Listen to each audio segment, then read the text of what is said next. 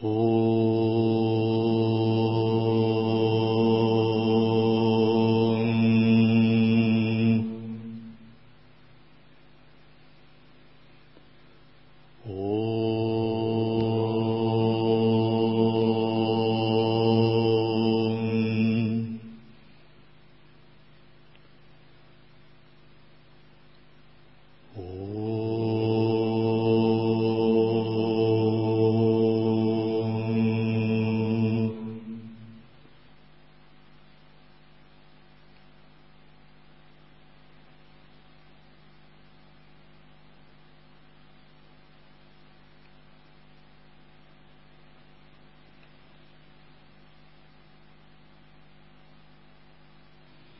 зарождаем правильную мотивацию.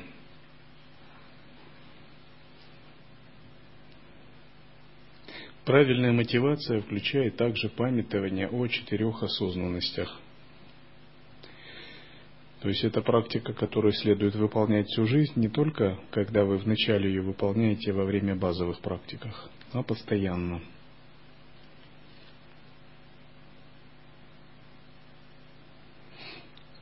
Размышляя о четырех осознанностях, переходим к размышлению о прибежище. Размышляя о прибежище, переходим к размышлению об учении. Например, пятияричной формуле 16 кала. То есть это темы, которые, над которыми надо каждый день постоянно размышлять.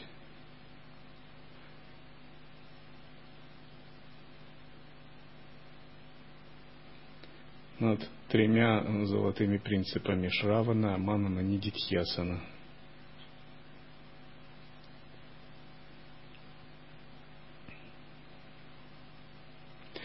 над а, восемью типами тантрийского поведения. Пчела, голубка, олень, немой, безумец, лев, собака, свинья.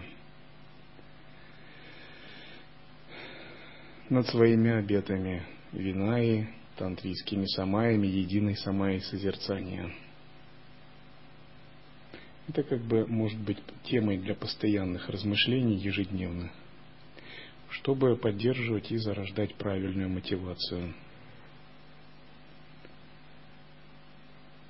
Над десятью ачарами учения лай-йоги, принципами – Когда так поразмышляли, размышляете над пятью янтрами лая-йоги. Допустим, в чем сущность праджни янтры? Это три э, линии учения. Линия созерцания, божественной гордости и линия пространства. А в чем сущность линии созерцания? Это девять санкальп –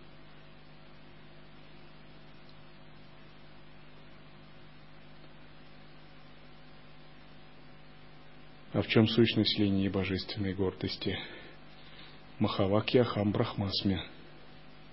И умение объединять ее с чакрами, с телом, с праной, с иллюзорным телом. В чем сущность линии пространства? Шамхави мудрой. Ключевые установки. Четыре ключевых установки, испускание, вбирание и поглощение. Три тантрийских действия, умение их объединять с чакрами. То есть это такие элементарное положение, постулаты учения практики. А в чем сущность шакти янтры? Это кундалини-йога, чандали, сердцевина ее, и шат-чакра-йога. А также объединение шамхави мудры с чакрами и с, с пятью энергиями. А что такое кундалини-йога? Это соединение праны и апаны – введение в центральный канал, подъем к сахасрары чакре и переживание главных видов блаженства и распределение их по телу.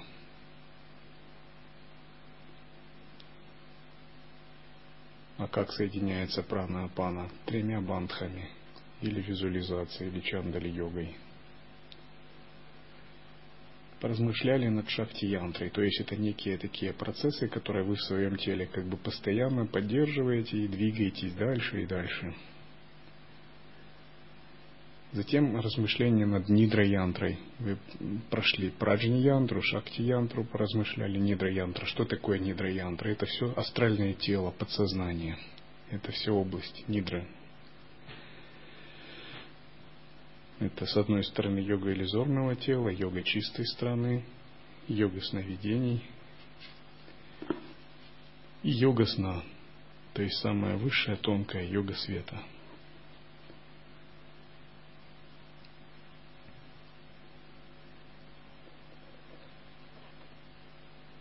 Допустим, чтобы ваша практика поддерживалась, практика иллюзорного тела, следует минимум 7 раз выполнять садхану мантры ДТ-3 с преображением.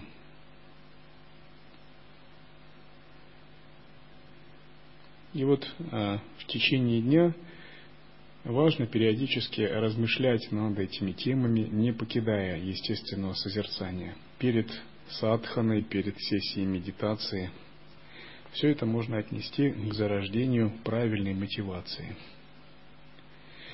Вот как истинный мастер кунг-фу, он всегда погружен в свое мастерство. Для него как бы ничего не существует, кроме своего мастерства.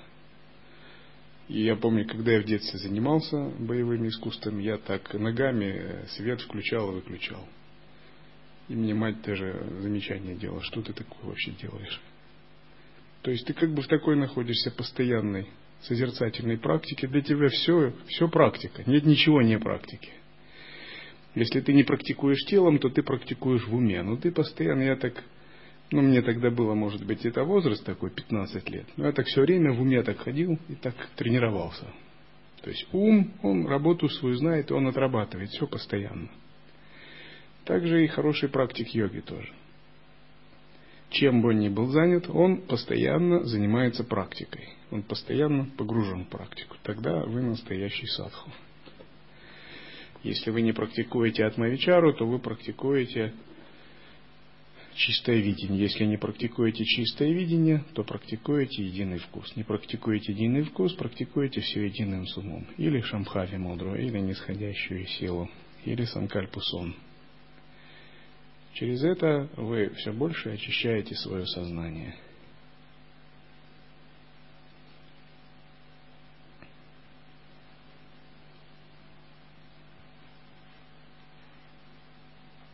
Так, это текст из коренной упадеши учения.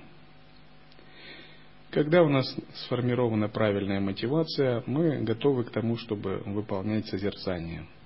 Созерцание традиционно считается сверхсложной садханой, сверхвысокой садханой, сверхглубокой и сверх как бы высшей. И это как бы вершина айсберга – даже малый успех на пути созерцания растворяет тонны прошлых карм. Но даже этого малого успеха к нему идут годами. И чтобы э, созерцательная практика была успешной, вы должны быть очень хорошо подготовлены в области теории, и у вас зарождена быть правильная мотивация. Тогда это будет большой успех. И вы убедитесь, что в сравнении с другими людьми, которые практикует бхакти-йогу, начитывает мантры, посещает места паломничества, выполняет разные виды садхан, что как бы ваше понимание глубже. Вы убедитесь, если вы растете в созерцании, что ваш духовный опыт, ну что ли, мощнее, вот, чем те, кто выполняют внешние садханы и следуют пути внешних тантр.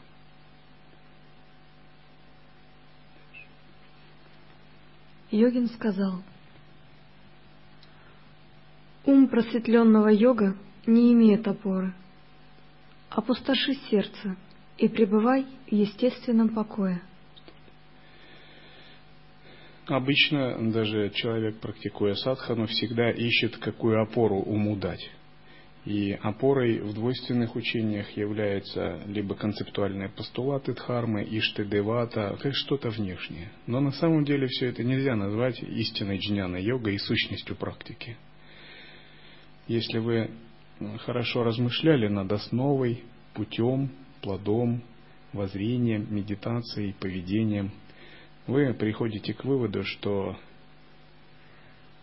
ваше воззрение Адвайта предполагает созерцание безопорного состояния. Это самая сложная вещь на свете, в которой даже боги путаются, говорят. Но даже если у вас небольшая толика понимания есть, вы очень глубоко зреете душой. И первое, что следует, это утверждаться в безопорном.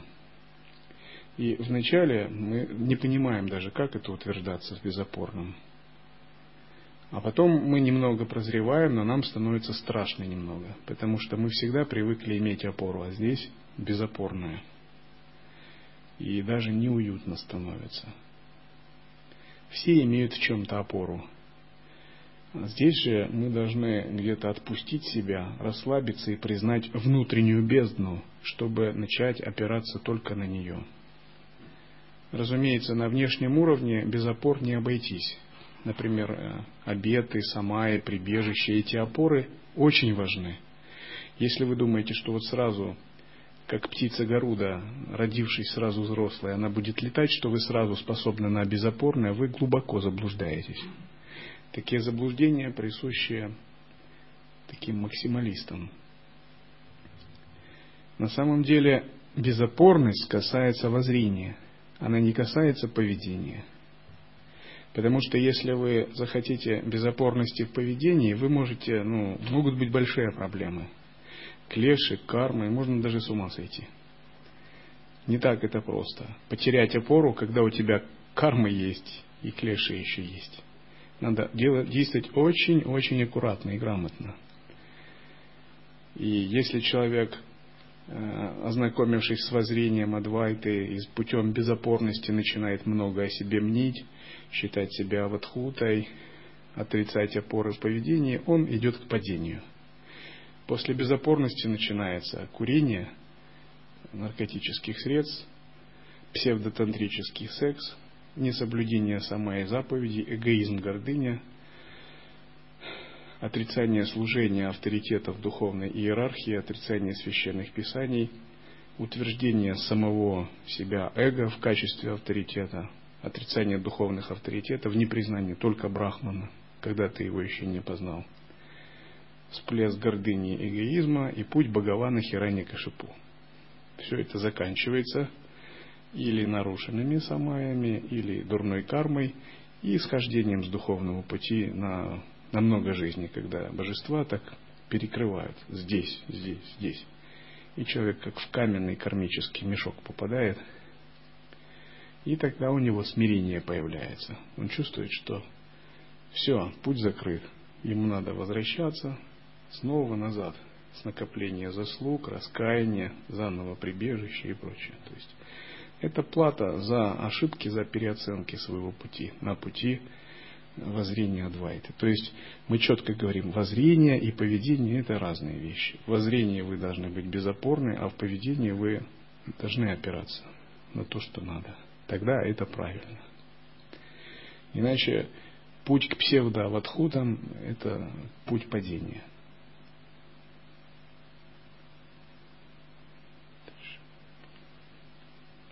Избегай суеты и вожделения, как воров. Постепенно сердце наполнится сиянием. Пусть внутри и вовне созерцается пустота и покой. Так уходит суета, и йогин становится безмятежным, подобным пространством сознания.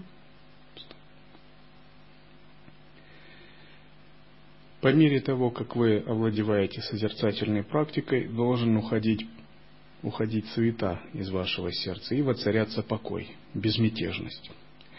С настоящим практиком приятно рядом сидеть. Его ум по покое находится. Он безмятежен. Он как бы любит всем сердцем ваш. Он радуется каждому мгновению. Его ум не заморочен, никуда не бежит. Вам просто вы отдыхаете в его присутствии. Вам хочется расслабиться, потому что вас отбрасывает к своей природе. Практик, который покоя не обрел, он всегда куда-то скачет. У него взбудоражен ум, элемент огня взбудоражен или элемент ветра. И он как бы сам себе не находит места, и другим не находит места. Вот. И рядом с таким практиком ты сам чувствуешь какое-то такое. И какая-то или неудовлетворенность, или хочется куда-то бежать, что-то такое делать. То есть вы должны понять, что ваша садхана, главное, это врастание в покой. Пусть ваше тело действует, язык говорит, мысли думают, но ваше сущностное сознание должно быть в покое. А мысли, тело, чувства, они как бы подчинены вот этому глубинному покою. И вот наш путь – это мы идем к упрощению жизни, упрощению внешней жизни, но не сразу, а постепенно. То есть мы постепенно отказываемся от социальных обязанностей, потом в монастыре мы сосредотачиваемся только на некоторых вещах, а потом в ретрите мы вообще упрощаем внешнюю жизнь, ну, его как бы вообще нет, есть только садхана. Но мы это делаем не сразу, а постепенно. Упрощение внешней жизни означает усложнение жизни внутренней. Но эта усложненность не внешняя, а созерцательная.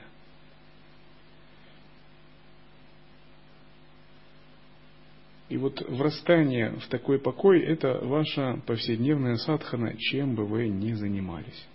Такой покой возникает, когда мы не следуем за мыслями, а обращаем внимание на их основу, на природу ума. И вот основа природы ума, она сама по себе спокойная. Это бездна, это вечность. И как бы на, периферии нужна суета, а в основе никакой суеты не нужно. Там бесполезно суетиться. Когда счет идет на вечность, это все не играет роли.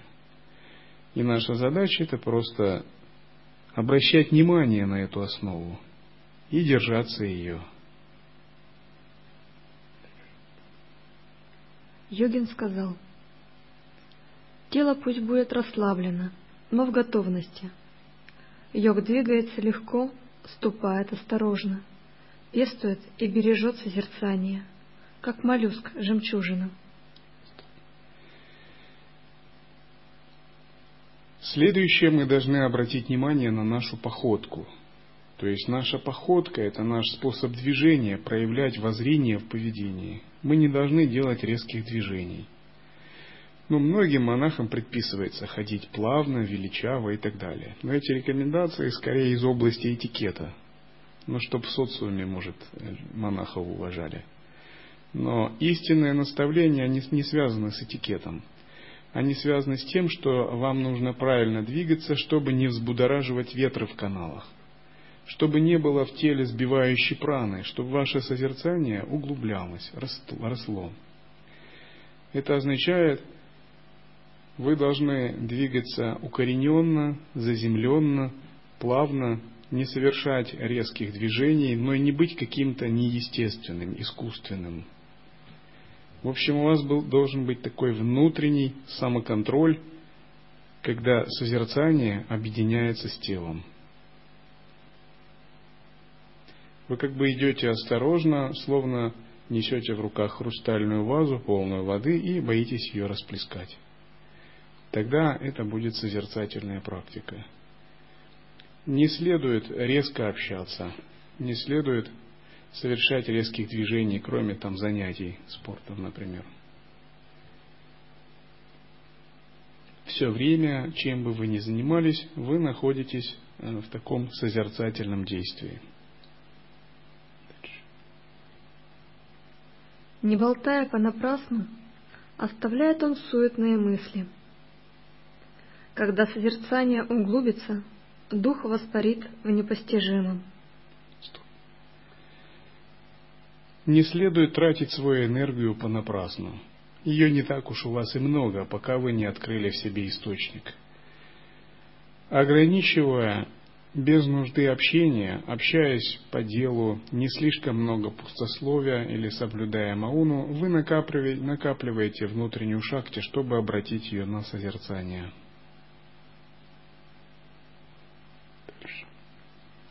Йогин сказал, Лая похожа вот на что. Дух подобен бесконечному пространству. Мысли и чувства, возникнув, тут же растворяются в пустоте. Мысли нет нужды подавлять, однако не давай им блуждать. Обычно мы слишком привыкли к телу и к ограниченности тела.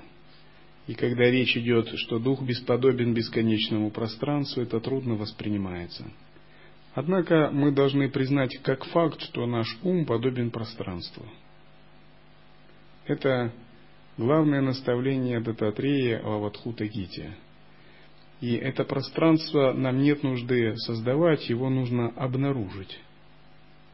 Обнаружить и быть внимательным к нему, чтобы оно затем не терялось. Когда мы анализируем природу ума и обнаруживаем, что у нее нет каких-то фундаментальных качеств, но есть качество пустотности, осознавания, постепенно эта природа обнажается и проявляется как пространство, но она очень тонкая, неуловимая.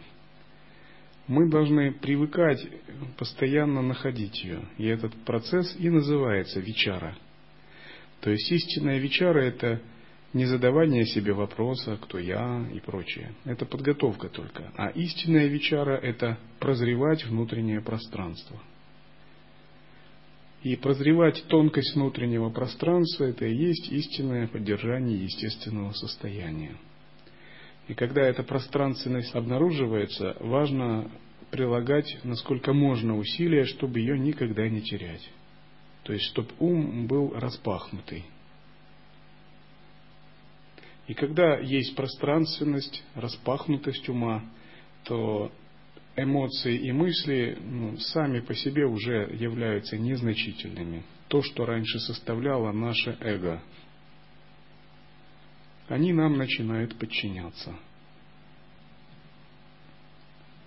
Этот процесс, когда эмоции и мысли подчиняются и становятся незначительными, называется зачатие – а когда мы держим пространство, называется вынашивание.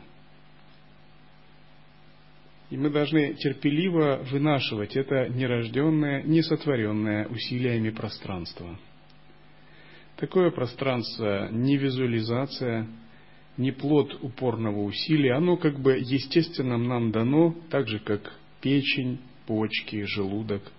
Только это пространство нам дано, оно более тонкое – но оно также естественно есть у нас. Естественный ум, сахаджи, он потому и называется естественный, что присущ нам, нам по рождению. Боги, духи, животные, асуры также имеют такое пространство в качестве естественной основы своих проявлений.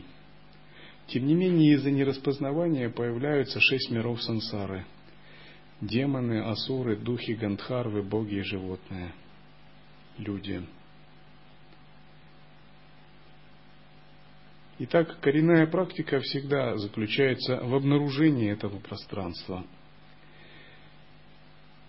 Ключевой момент здесь заключается в том, что мы не должны отрицать те энергии и явления, которые в этом пространстве появляются. Вначале большим соблазном является отрицать эти явления, потому что кажется, что они забирают самое дорогое и драгоценное – это пространство – но такой подход будет однобокий, поскольку мы тогда отвергаем возможность всем объектам и явлениям содержать это пространство или быть включенным в него. И ключевым моментом здесь заключается не отвержение энергий и восприятий, а удержание пространства на фоне переживания этих энергий. Пусть ум будет непринужден, в свободе и естественности. Когда нет забот о будущем, проживаешь без отвлечений в настоящем. Тогда все вокруг непостижимое, бесконечное. Ситхи достигаются, а тело начинает сиять.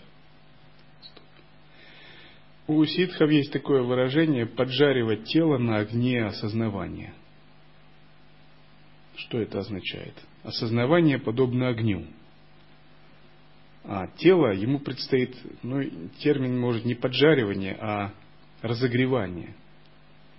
А тело предстоит разогреть, объединяя осознавание с телом. В традиции Адвайты среди джняни не принято заниматься телом. Там принято медитировать, концентрироваться, заниматься ведантой, джняной йогой. И все, тело не касается, пран также не касаются. Отречения и этого достаточно. в традиции ситхов работают с телом, с энергиями и прочим. И поскольку мы принадлежим как к ведантической традиции Адвайты, так и традиции ситхов, мы говорим, что надо объединять воззрение Адвайты с энергиями тела. И вот процесс разогревания тела на огне джняны для нас важен. Что это значит? Огонь осознавания и пространственность осознавания нужно объединять с энергиями тела, со всеми пятью чакрами, и открывать в себе действие пяти элементов, чтобы их сбалансировать. Если какой-либо элемент Э, не проявляется в теле, тело не имеет качеств мудрости этого элемента. И у него есть или неразвитость, или даже какие-то хронические заболевания. Дисбаланс элементов, потому что мудрость этих элементов не раскрыта.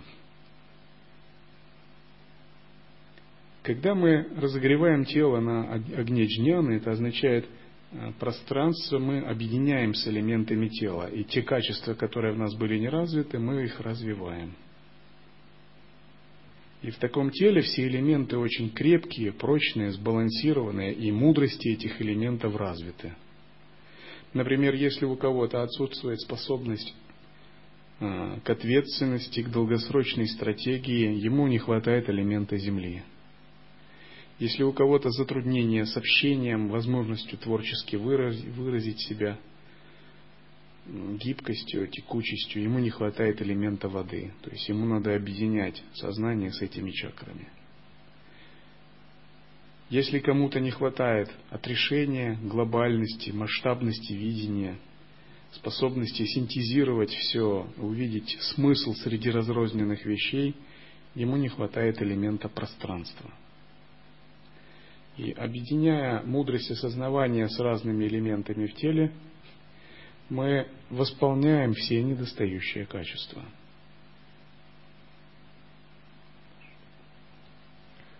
Самосветящаяся природа «Я» свободна от объекта и воспринимающего.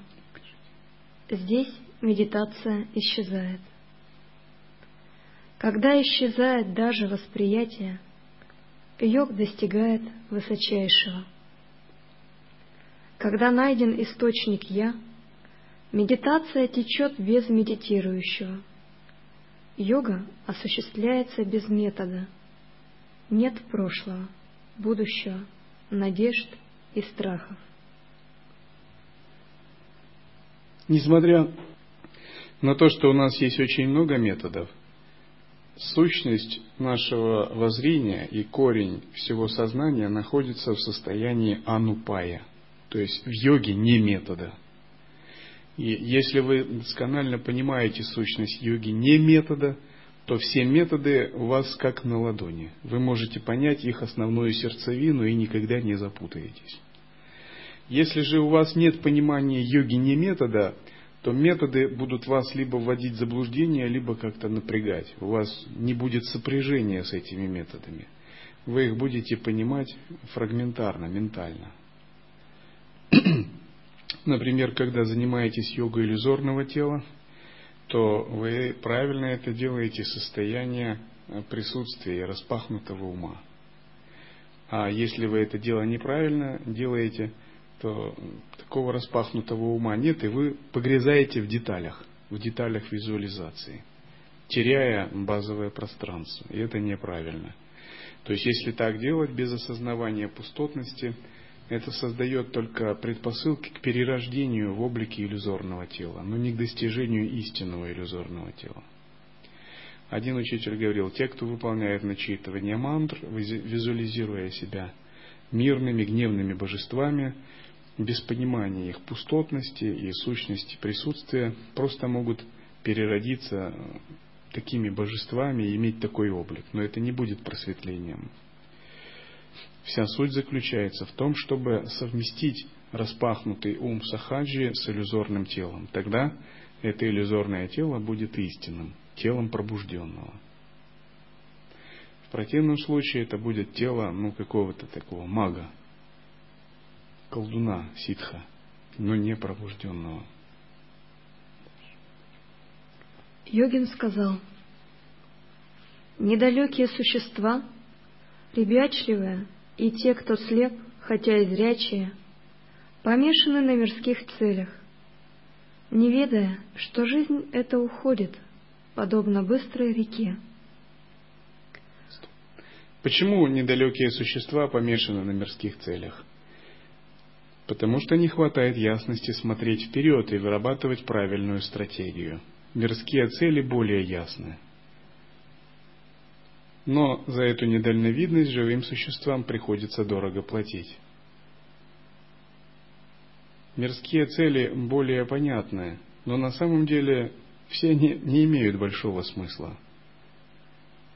Такая стадия эволюции, когда поглощенность сиюминутными низшими заботами не дает возможность практиковать садхану, называется состоянием бандха.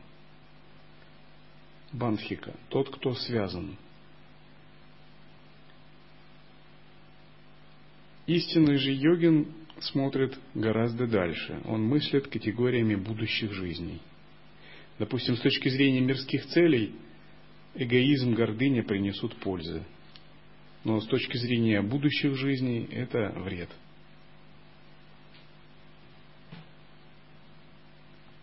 Мудрые же заботятся о переправе на берег освобождения. Воистину, эта лая-йога сверкает среди миллионов учений, словно бриллиант в речном песке. Немного людей стремятся к освобождению – не бывало так, что вы зашли в город, и храмы, храмы, залы для медитации, ретритные комплексы, везде садху риши, дают учения по телевизору, радио, газеты, заметки, как достичь освобождения и прочее. Такого не бывало никогда, да? На самом деле всего этого очень мало. Люди стремятся к мирским хармам, получению удовольствия этой жизни, богатству, славе, ну, здоровью. Потому что Путь освобождения и духовной эволюции скрыт за семью печатями в нашем мире. Однако в других мирах это не так. Есть чистые страны, которые созданы специально для духовной практики. Там живут только самайные братья и сестры. То есть это страна одна большая санга, где странами правят или бодхисаттвы, или божества, или ситхи. Они созданы для духовных людей полностью – и они могут быть даже больше, чем наш мир людей. Просто карма нас забросила в соответствии с самскарами в такой мир, где дхарма редкость. Это наша дурная карма. То есть, с одной стороны, мы встретились с дхармой, и это наша благая карма. Нельзя сказать, что мы живем в мире асуров или где-то в таком мире, где вообще нет дхармы. Дхарма есть, и она доступна, ее можно практиковать. Но, с другой стороны, эта дхарма неявно скрыта, и она не очень развита.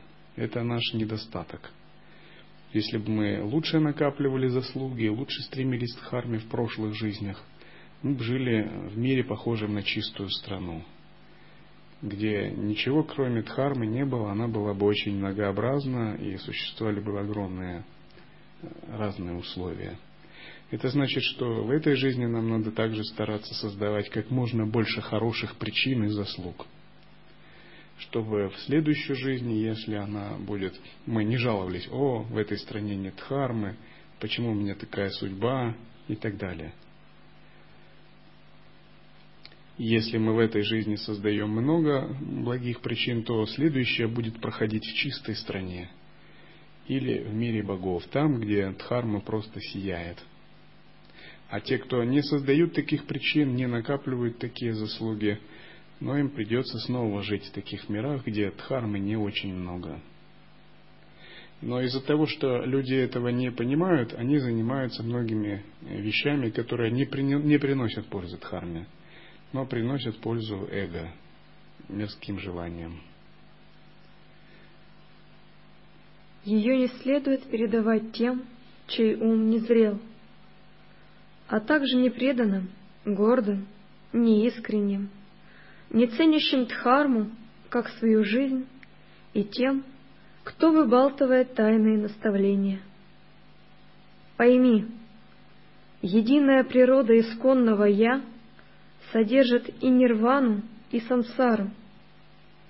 Мудрецы ее называют подобной бесконечному пространству неба.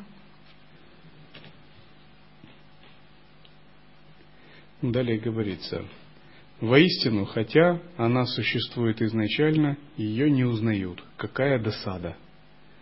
Вновь рождаются живые существа в телах, чтобы страдать, не понимая присущую всем ее лучезарную сущность. Действительно, это очень большая досада, когда изначальная природа, существуя изначально, не узнается – и потому что она не узнается, приходится принимать новые тела и рождаться. Но наша задача так глубоко ее узнать, чтобы не приходилось больше принимать тело из плоти и крови. То есть задача минимум узнать свою природу, чтобы, если вы принимаете тело, то это тело божества, иллюзорное тело, полностью чистое. И вот иллюзорное тело выражает такое состояние вашего созерцания, когда у вас уже нет клеш, нет омрачений –